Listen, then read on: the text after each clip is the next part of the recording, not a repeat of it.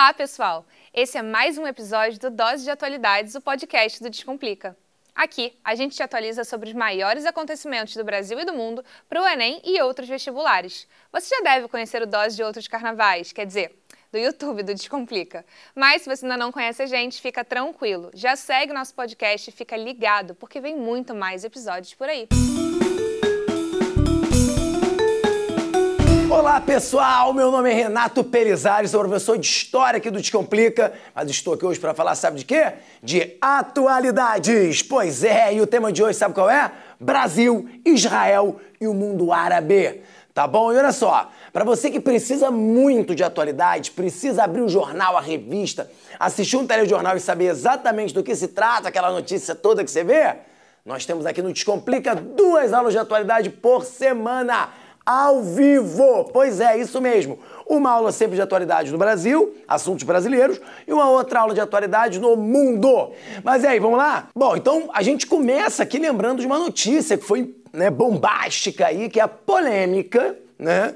A respeito da, da possibilidade, né, da proposta, da promessa de campanha do presidente Jair Bolsonaro de transferir a embaixada brasileira de Tel Aviv para Jerusalém. Tchau, o climão aí, né? Eu não vejo um clima pesado e você transferir, mudar a embaixada do, lado de Israel. Não, não, vejo nenhum problema. Mas por que esse climão, né? Por que, que é polêmico? Vamos lá, primeiro a gente precisa fazer um, um contexto histórico. Você tem que entender o que, que tem nessa região aí, né, do Oriente Médio, né, que torna essa coisa polêmica.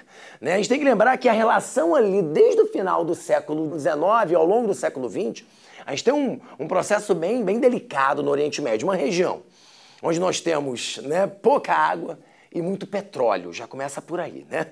E nós temos ali, desde a criação do Estado de Israel, né, e o Estado da Palestina, tá? Por uma divisão que foi feita na ONU em 1947, os ânimos ali não, não ficaram muito legais. Não, não ficaram não, e eu vou explicar para vocês agora, tá? O que que acontece? Né, nós tivemos um processo, uma promessa, digamos, né, de formação de um Estado para o povo judeu e a formação de um Estado para o povo árabe, ali na região do Oriente Médio, região onde esses povos conviveram durante muito tempo de forma relativamente pacífica. Perfeito? Mas depois da Segunda Guerra Mundial, a Inglaterra entrega nas mãos da ONU a tarefa de fazer essa divisão. Tá legal? E a divisão que é feita pela ONU em 1947 não agradou ao mundo árabe. Pois é, porque foi dado um território maior para os judeus, para o povo judeu, e um território menor para o povo árabe. E aí, gente, e aí que isso vira uma história de guerras. Né? Então, quando a gente pega ali ó, em 1948, no dia em que Ben Gurion está fazendo a sua declaração sobre a fundação do Estado de Israel, estoura a Primeira Guerra Árabe-Israelense, né? que alguns chamam de Guerra de Independência de Israel ou apenas a Primeira Guerra.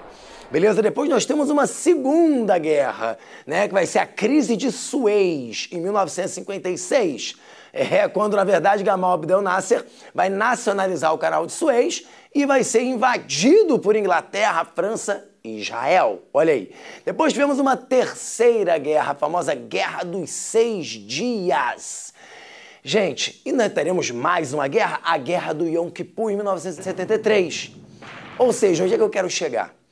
Nós temos agora entre o Estado de Israel, tá, que não é reconhecido pelo mundo árabe, não foi reconhecido pelo mundo árabe, em guerra com esses países de maioria árabe. Então, a situação não é nada fácil no Oriente Médio, entende? Não é nada fácil. Aí você vai falar assim, tudo bem, mas a relação ela é ruim no Oriente Médio como um todo, mas por que a questão de Jerusalém? Né? Tá, professor, já a gente estuda isso há muito tempo, né? A gente sabe das guerras, a gente sabe da instabilidade ali, da tentativa, né, de uma de uma paz, dos esforços da ONU para tentar garantir uma relativa estabilidade política no Oriente Médio. Mas por que a questão de Jerusalém? Então vamos lá. Lembremos que quando a partilha foi feita, Jerusalém, que corresponde ao em torno de 1% desse território ali, né, da, na, do qual foi feita a partilha da ONU em 47, esse 1% que é Jerusalém virou um território internacional, ou seja, não pertencia nem aos árabes e nem aos judeus. E por que isso, gente? Porque, na verdade, as três maiores religiões monoteístas do mundo tem Jerusalém como uma região sagrada. Imagina que nós temos um território tão pequenininho e importante demais né, para grande parte da humanidade. Por esse motivo, Jerusalém foi considerado um território internacional. A questão é que Israel, né, numa política de ocupações, propõe que a sua verdadeira capital não é Tel Aviv. Porque para o mundo, para a comunidade internacional, para a ONU, é Tel Aviv a capital de Israel. Mas Israel, então, passa a considerar Jerusalém a sua capital. E isso gera uma crise nesse mundo árabe de uma forma geral, que obviamente não reconhecem Jerusalém como capital de Israel. Isso é visto pelos, pelo povo árabe como uma política expansionista, como uma política imperialista, até para usar o termo que muito aparece né, nas críticas feitas ao governo de Israel. Né, eu quero sempre lembrar que é um tema muito polêmico, tá, gente? Ninguém aqui vai conseguir definir quem está certo e quem está errado, e nem é o nosso objetivo. Né? Na verdade, a gente costuma dizer que essa história árabe-israelense é uma, é uma história de duas verdades. Tá? A gente não tem como definir. Mas a gente está avaliando como é que o mundo árabe enxerga essa, essa posição de Israel de contrariar a comunidade internacional, contrariar a proposta da ONU e querer né, definir né, a, a Jerusalém como a sua capital. Para o Brasil, até aí tudo bem, o Brasil sempre manteve relações, tá? pensando em, em relações internacionais, em, né, na nossa diplomacia, o Brasil sempre manteve uma excelente relação tanto com Israel como com o mundo árabe, até porque não, não se envolveu nessa questão, nunca se envolveu nessa questão. Né? Então o Brasil tinha excelente relação com ambos os lados.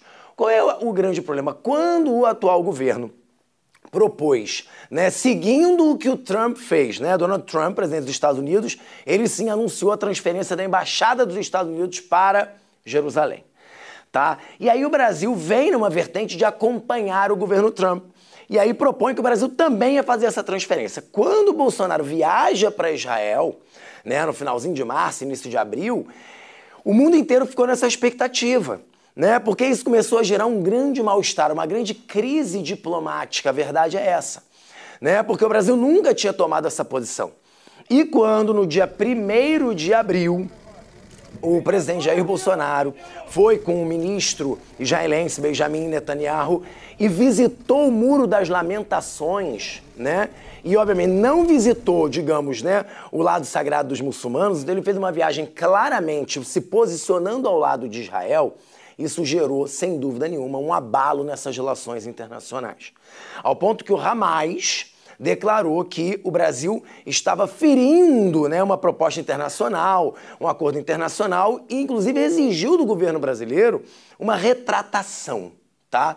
É importante que a gente tenha muito cuidado. Por quê? Porque o afastamento né, é, é, diplomático desse mundo árabe pode, além, claro, né, de nos desgastar diplomaticamente com outros países, inclusive dentro da ONU, tá? lembrando que os principais países da ONU mantêm suas embaixadas em Tel Aviv, mas também pode trazer reflexos econômicos muito, muito complicados, muito ruins para o Brasil. Tá? É, é, por exemplo, estima-se né, que o comércio ali com o Oriente Médio mais a Turquia gira em torno para o Brasil de 16 bilhões de dólares. 16 bilhões de dólares.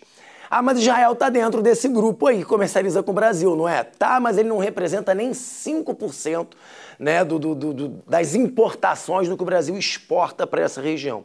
Ou seja, se houver uma ruptura, né, se acabar acontecendo uma crise diplomática efetiva, uma ruptura de relações econômicas com essa região, o Brasil pode, inclusive, além do desgaste político, além do desgaste diplomático, ter também perdas significativas na nossa balança comercial. Beleza? Então, bom, de uma forma ou de outra, o que, que o governo fez? Bolsonaro, na sua viagem, recuou. Ele não fez a transferência da nossa embaixada, mas abriu um escritório lá em Jerusalém. Um escritório comercial brasileiro em Jerusalém, o que de alguma forma foi visto pelos especialistas como uma péssima decisão. Por quê? Porque desagradou a todo mundo.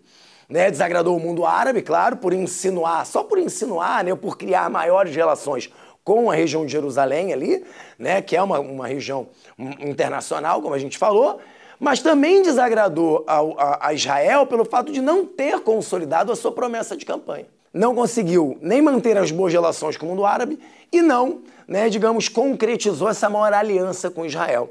Então fica aí né, a nossa dúvida, fica aí a nossa expectativa, na verdade, né, para os próximos capítulos dessa história, porque a gente aqui em atualidade tem que estar sempre entendendo o mundo, entendendo o que está acontecendo. Beleza, galera? Então a gente se encontra aqui no Descomplica. Vem, galera, vem. Beijo!